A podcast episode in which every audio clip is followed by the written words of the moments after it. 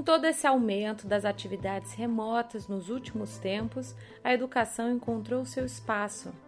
Nesse ecossistema em que a tecnologia e a inovação são as grandes protagonistas, a busca por conhecimento, aperfeiçoamento de processos e mais qualidade profissional têm sido cruciais para definir o futuro das empresas e instituições. Para tratar do assunto, convidamos Hamilton Martins, cientista da computação, pós-doutor, doutor e mestre em educação, líder do InoveEdu, Laboratório de Ciência e Inovação para a Educação, professor e pesquisador da Fundação IMED em pensamento computacional na educação através da aprendizagem ativa e educação maker, e é um dos curadores do ITK 2020. Hamilton, seja muito bem-vindo. Como você está? Bom, vamos começar falando sobre o cenário que estamos vivendo. A pandemia evidenciou que a tecnologia pode sim ser muito aliada da educação, mas, na sua opinião, o sistema de ensino brasileiro conseguiu dar conta de aproveitar a tecnologia? Pode nos dar, então, bons exemplos disso? E onde falhamos? E se sim, né, por quais razões? O tema do uso da tecnologia digital na educação não é novo. Se vocês forem lembrar, o, o matemático Seymour Papert, nos anos 70 e 80, já escreveu várias obras, entre eles o livro A Máquina das Crianças, que falava da utilização da tecnologia, mais especificamente a programação, nas escolas como uma grande aliada. Também o sociólogo Manuel Castells, ele na obra A Sociedade em Rede, falava das alterações, das mudanças sociais e das mudanças que o mundo ia passar numa lógica uh, hiperconectada. Então isso não era novidade para nós. Desde os anos 2000, todos nós trabalhamos com uma lógica de eh, conexão nas escolas, uma lógica de utilização de tecnologia no processo educacional. Mas, no meu ponto de vista, negligenciamos e entendemos que isso ia acontecer de uma forma lenta e de uma forma linear. Mas a Covid nos mostrou como catalisadora, ou seja, da química, né? O catalisador é aquele que acelera o processo. Então a, a pandemia nos acelerou o processo de mudança da educação, não só da educação, como todos os processos, nos obrigando uma digitalização. Quando falamos de inovação eh, como um todo no mundo, falamos de vários processos, né, da exponencialidade, e entre eles a digitalização. A digitalização fez com que não houvesse outra forma de nós continuarmos com os processos educacionais, agora falando sobre educação, a não ser utilizando ferramentas digitais em rede, as tecnologias digitais de informação e comunicação. E com isso, nos pegamos surpresa. Iniciamos o ano 2020 esperando um processo gradual, aonde nos próximos 5 ou 10 anos fôssemos implantar a tecnologia. Só que quando nós vimos, nós tínhamos que fazer isso em poucos meses. E algumas instituições até agora não fizeram. Então, é, erramos sim por não levar em conta essas mudanças que estavam acontecendo.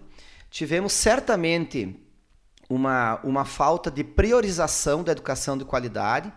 E aqui vai uma crítica a tanto entes públicos quanto privados. Utilizamos uma lógica muito mais da educação como conteúdo ou seja, como transmissão de conteúdo. E esse modelo está completamente falido há dezenas é, de anos já, não é de hoje, a gente sabe disso. É, grandes autores como John Dewey, por exemplo, no século passado já falava desse processo de, é, de educação baseada em conteúdo e do como ele não era adequado ao mundo contemporâneo. E agora nos vimos então nessa situação. Onde será que nós falhamos, né? No meu ponto de vista, falhamos em não, em não dar conta disso de uma forma cadenciada e estruturada. E tivemos que fazer isso agora às pressas. Certamente é, fizemos é, muito, então esse, esse momento, o ano de 2020, é, ele tem que estar, estar marcado na história, não só como o ano em que o mundo é, se, se modificou, em que o mundo se transformou, mas foi o ano em que nós viramos a chave da educação no mundo inteiro. Não estou falando só do Brasil, é óbvio. Porque até então existiam dúvidas. Será que deve-se utilizar tecnologia? Será que metodologias ativas são interessantes? Será que isso é moda somente e vai passar? Então agora não se tem mais a dúvida. Agora a pergunta é como fazer isso? Então, falhamos como educadores, falhamos como gestores em não implementar isso de uma forma organizada com o tempo. É, e quem acha que implementou de forma é, organizada e com o tempo está enganado, porque se viu é, tendo que fazer mudanças drásticas e rápidas. Então, toda a formação de professores que não aconteceu nos últimos 20 anos aconteceu nos últimos é, 150, 160 dias. Isso vai causar o quê? Vai, vai causar estresse, vai causar doenças, vai causar burnout, vai causar, causar vários problemas em relação aos educadores é, e a sua saúde psíquica, é, física e mental. E toda a carga foi colocada em cima dos educadores. A parte boa disso, se é que dá para ter uma parte boa, né, de todo esse processo, é que não se tem mais a dúvida se deve se mudar ou não. Agora o processo todo é apontar para onde vai. Pois é, Hamilton. E o uso da tecnologia em favor da educação também pode ser muito útil aí para treinamentos em empresas das mais diversas áreas. Você acha, então, no seu ponto de vista, que as companhias brasileiras já souberam lidar com isso? Ou vai ser algo ainda que vai ser colocado na rotina daqui para frente? Certamente esse é um ponto muito importante também, avaliar como que as empresas estão lidando com esse processo na lógica da formação né, é, dos seus times de trabalho.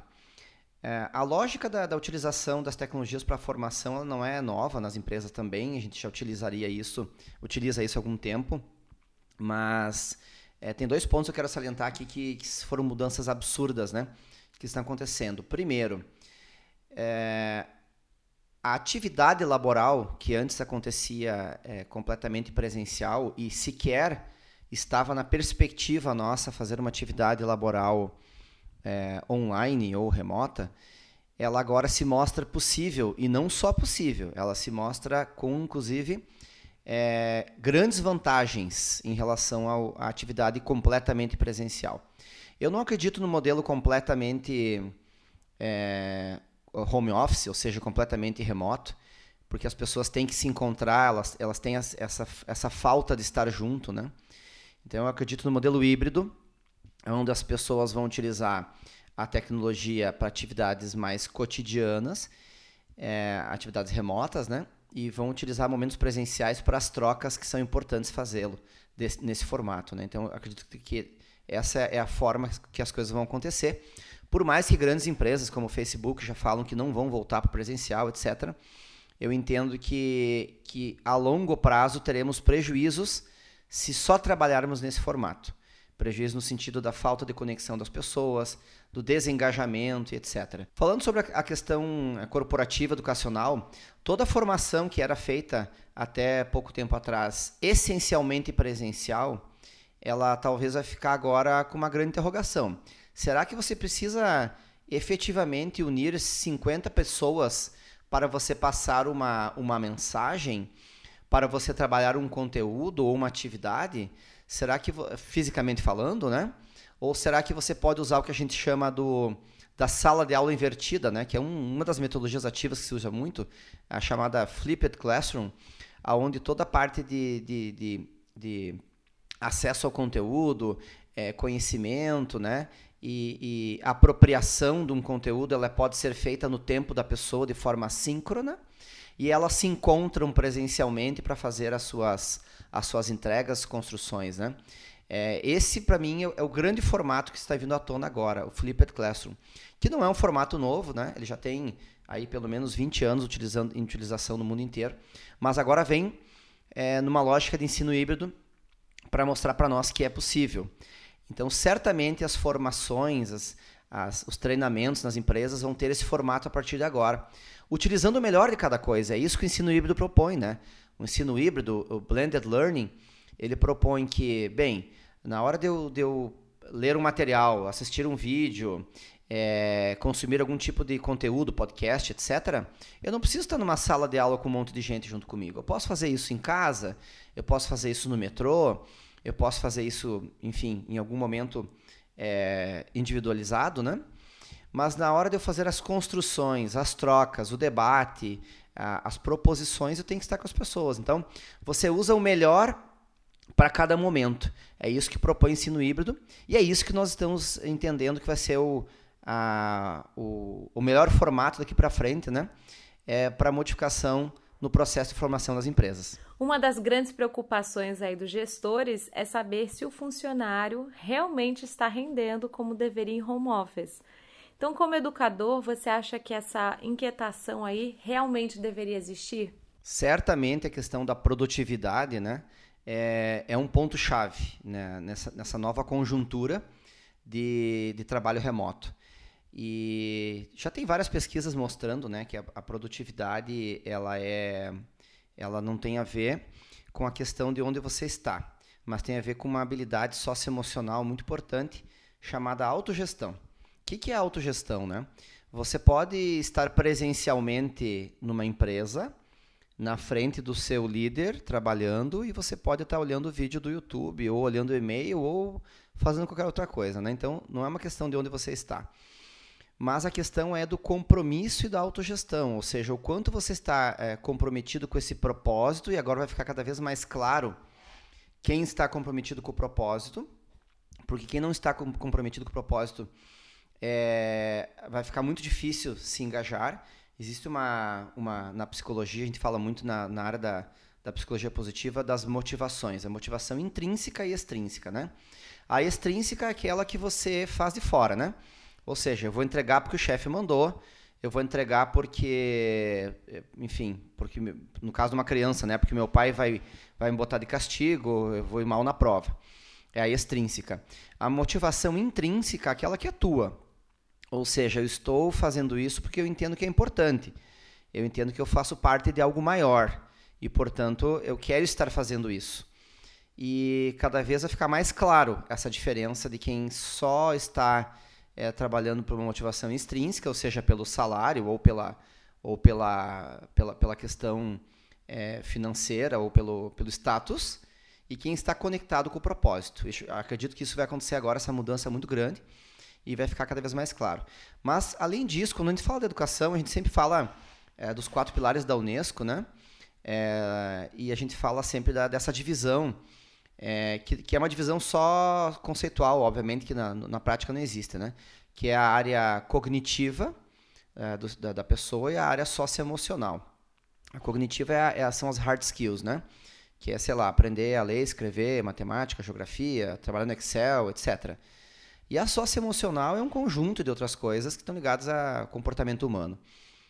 A pandemia mostrou para nós que a autogestão é uma das, das habilidades socioemocionais mais importantes para se desenvolver agora.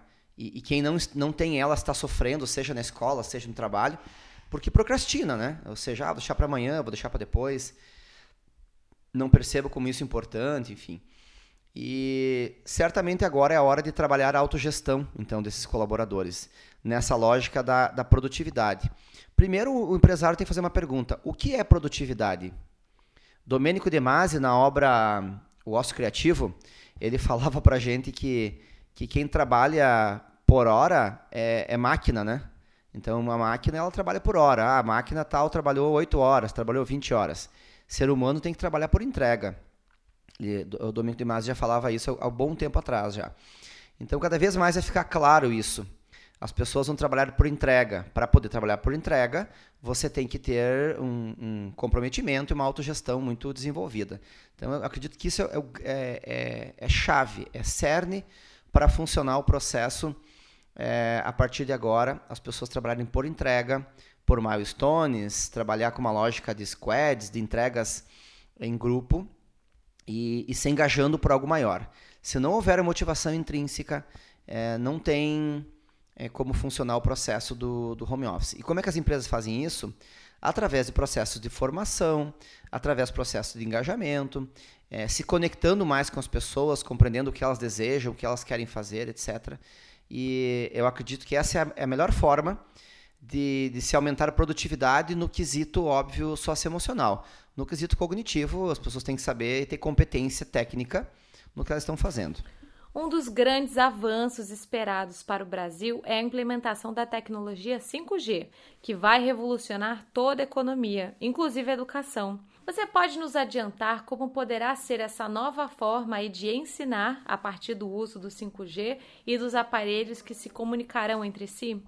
Certamente o 5G, assim como tudo que a gente já está vendo é, na nossa, nas nossas pesquisas na, na, na, área industrial, da indústria 4.0, é, das questões é, profissionais, é, tecnológicas, carros autônomos, etc, etc, etc. Né?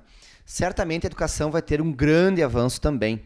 É, todo mundo sabe que a, a 5G, entre outras, entre outras possibilidades, o principal tópico dela é o aumento drástico da, da velocidade, né? É, que pode chegar de 100 vezes a mil vezes maior do que nós temos hoje. Consequentemente, o, a diminuição do seu custo e a popularização da, do acesso. Isso vai nos trazer de cara, né? Uh, um ponto que eu trago para a educação é a descentralização. Então, se hoje a gente tem que achar um sinal de Wi-Fi em tal lugar para ter um acesso e o acesso cai e o acesso volta, a 5G vai nos permitir é, um acesso, primeiro, um acesso em tempo real. E esse acesso em tempo real ele vai nos permitir ter uma, uma conexão muito melhor, inclusive humana, das pessoas, porque hoje você está num, num acesso que cai, que volta, você não escuta, existe um delay na conversa, os dois falam ao mesmo tempo, etc. Então isso tende a desaparecer. E isso pode aumentar uh, a questão que a gente fala que é da desse aumento de empatia. Então, com, com uma conexão em tempo real, completamente em tempo real, que não é o, que não é o momento de hoje, né? Nós vamos ter um aumento da empatia, porque você vai conseguir se conectar melhor com o outro. E esse delay que, que atrapalha a comunicação e que dá a sensação que tu está falando com uma máquina, ele vai diminuir, inclusive para aulas remotas, por exemplo. Então, a educação, o primeiro ponto que eu traria, que é que essa instantaneidade vai nos melhorar bastante a questão da empatia e da conexão humana em quem está dos dois pontos. Um outro ponto, que é óbvio, né? IoT. Então, a educação também vai ser beneficiada pelo IoT, é, pela IoT, né, pela internet das coisas, e, e, por tudo que ela traz junto com ela. Eu vou citar algumas aqui. Então, é, por exemplo, essa, essa descentralização, que é a utilização de sensores, dispositivos, é, de conexões com objetos da, do ambiente escolar, objetos do mundo, a conexão com espaços maker, etc. Isso tudo vai ser feito de forma simultânea e de forma é, com, com alta velocidade, com novos recursos que nós nem, nem criamos ainda. Nós vamos criar quando estiver disponível, né? É, tem uma questão também que nós é, falamos hoje, que é a questão da internet tátil. É um termo bastante novo, mas imagina assim, Imagina que eu pudesse, numa conexão 5G, é, ter vários sensores né, no meu espaço de aprendizagem e esses sensores mandarem para mim sinais muito maiores do que hoje, que nós temos somente hoje a, o áudio e o vídeo, né? Estamos limitados só a isso. Agora imagina você ter uma internet tátil, onde você pudesse, por exemplo, é, manipular uma máquina remotamente de um laboratório e você, você ter a sensação de estar utilizando ela e você ter retorno sobre ela e você se sentir imerso nela. Então, esse é um, um ponto muito forte, fora todos os benefícios que a IoT vai trazer. Um outro ponto, então, já que estamos falando de imersão, né, é a realidade virtual, né, óbvio. Então, numa conexão é, mais disponível e mais descentralizada, né, onde cada estudante vai ter o seu acesso, cada cidadão, né, é, a realidade virtual, seja ela imersiva, né, que é aquela que você entra nesse mundo virtual e tem acesso a, a, a, a enfim, tu está estudando é, Revolução Francesa, né? Ao invés de você assistir um vídeo ou ler o livro, que é importante, é óbvio, mas imagine se você puder virar um personagem dentro da Revolução Francesa e entrar na história e, e, e interagir com essa história. Olha a riqueza disso, né? Então esse é uma das, das, dos pontos da realidade virtual imersiva. E também tem a realidade virtual aumentada, né? Que é aquela que você vai conectar então o que você está vendo é, fisicamente com, com, informações extras. Imagina você no laboratório, então é, fazendo uma pesquisa, olhando o microscópio, daí você, além de olhar o microscópio, você tem informações daquela célula, você tem informações daquele componente químico, você acessa a tabela periódica na hora, você faz uma simulação é, química e compreende a história daquele dispositivo, né, daquele, daquele reagente, por exemplo. Né? Então as possibilidades são, são uh, inúmeras, né? Fora isso tudo, uma outra área que eu, que eu entendo, que é o acesso simultâneo a todo o conteúdo que está na internet hoje. Então a gente tem muito conteúdo rico, curado, avaliado e produzido por especialistas. Só que esse conteúdo ele está com acesso difícil. Então é, você vai, vai baixar uma. Baixar, né? O próprio baixar vai deixar de existir, né? Hoje você, você tem que acessar um vídeo, não tem sinal na escola, não tem link bom na escola. Então você tem que baixar o vídeo antes. Não vai existir baixar mais. Para que, que nós vamos ter memória física, HD, está tudo na nuvem? Se a nuvem está conosco o tempo todo, então a gente vai acessar as coisas é, a hora que estiver disponível. E quando digo as coisas, é tudo. Acessar é, materiais, acessar vídeos, acessar plataformas online e tudo mais que nós vamos criar nos próximos anos. Então a educação, é como várias outras áreas do, do mundo, a educação vai ser drasticamente transformada com a 5G. Me preocupa, e aí vai uma crítica, que nós estamos empacados na 5G no Brasil. Eu vi que esse tema já foi trazido aqui no podcast também. Até hoje não temos uma regulação de 5G. Existem interesses econômicos e, e políticos nos travando, né? Então, até quando ficaremos travados com a 5G? Até quando seremos consumidores de tecnologia no Brasil, ao invés de produtores? Com, com um celeiro que nós temos de talentos no Brasil, né? com, com esse grande número de, de startups e, e, e estudantes produzindo, e essa tecnologia que vai revolucionar o mundo vai chegar aqui depois. Isso me lembra a reserva de mercado, né? nos anos 70 e 80. É, temos que rapidamente regulamentar a 5G no Brasil e nos colocarmos, é, né, colocar o Brasil na rota é, da inovação do 5G. Isso é urgente. Queria saber então quais são os grandes temas de educação e tecnologia que os ouvintes do podcast amanhã não vão poder perder no decorrer do ITK 2020. O ITK 2020 foi pensado com muito carinho por grandes especialistas de várias áreas e vai trazer temas muito relevantes que vão falar sobre a, a inovação de ponta no mundo inteiro. Falando um pouco sobre nossa, a nossa trilha da educação, ela foi construída com duas perspectivas, uma do ensino superior e uma da educação básica. Na parte da manhã, no ensino superior, vamos falar o que nos espera é, do ensino superior através da educação 4.0. Falaremos também sobre cultura maker, é, PBL, que é uma metodologia ativa, né? e IoT, e o uso de blockchain e inteligência artificial na educação. Serão temas bem interessantes. No momento da tarde, nós temos o foco, então, educação básica, trazendo, em primeiro momento, uh, o case da, da, de Israel, falando sobre as questões da, do uso da tecnologia e educação na formação de Israel, é, preparando, então, esse futuro dos jovens. Teremos também temas que vão falar sobre a importância de ensinar computação e pensamento computacional nas escolas e também sobre machine learning e ciência de dados na educação básica. E fecharemos a, a nossa trilha de educação falando sobre como preparar talentos para transformar o nosso país. Esse tema será Missão Futuro a urgência de formar talentos no ensino médio para carreiras de TI. É isso, muito obrigada pela participação, Hamilton Martins. E também agradecemos você, ouvinte aí, que nos acompanhou até o momento. Eu aproveito para fazer o convite, hein? Não perca o ITK 2020, que vai acontecer de 5 a 9 de outubro. As inscrições podem ser feitas pelo site itk.org.br. Lá, especialistas como o próprio Hamilton e líderes de TI e educação vão trocar experiências e ideias em palestras e debates sobre o que o futuro nos aguarda. Bom, o evento está muito próximo, então corre lá no site e se inscreva.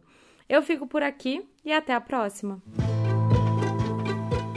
Você acabou de ouvir o podcast Amanhã com o convidado Hamilton Martins, narração de Caterine Cifale e edição e apoio de Eduarda Pereira, Marcos Graciani e supervisão de Eugênio Wesber. Gostou desse conteúdo? Então acompanhe os podcasts do Grupo Amanhã, referência de informação sobre economia e negócios na região sul do Brasil Assine também a nossa newsletter diária inscrevendo-se em amanhã.com.br.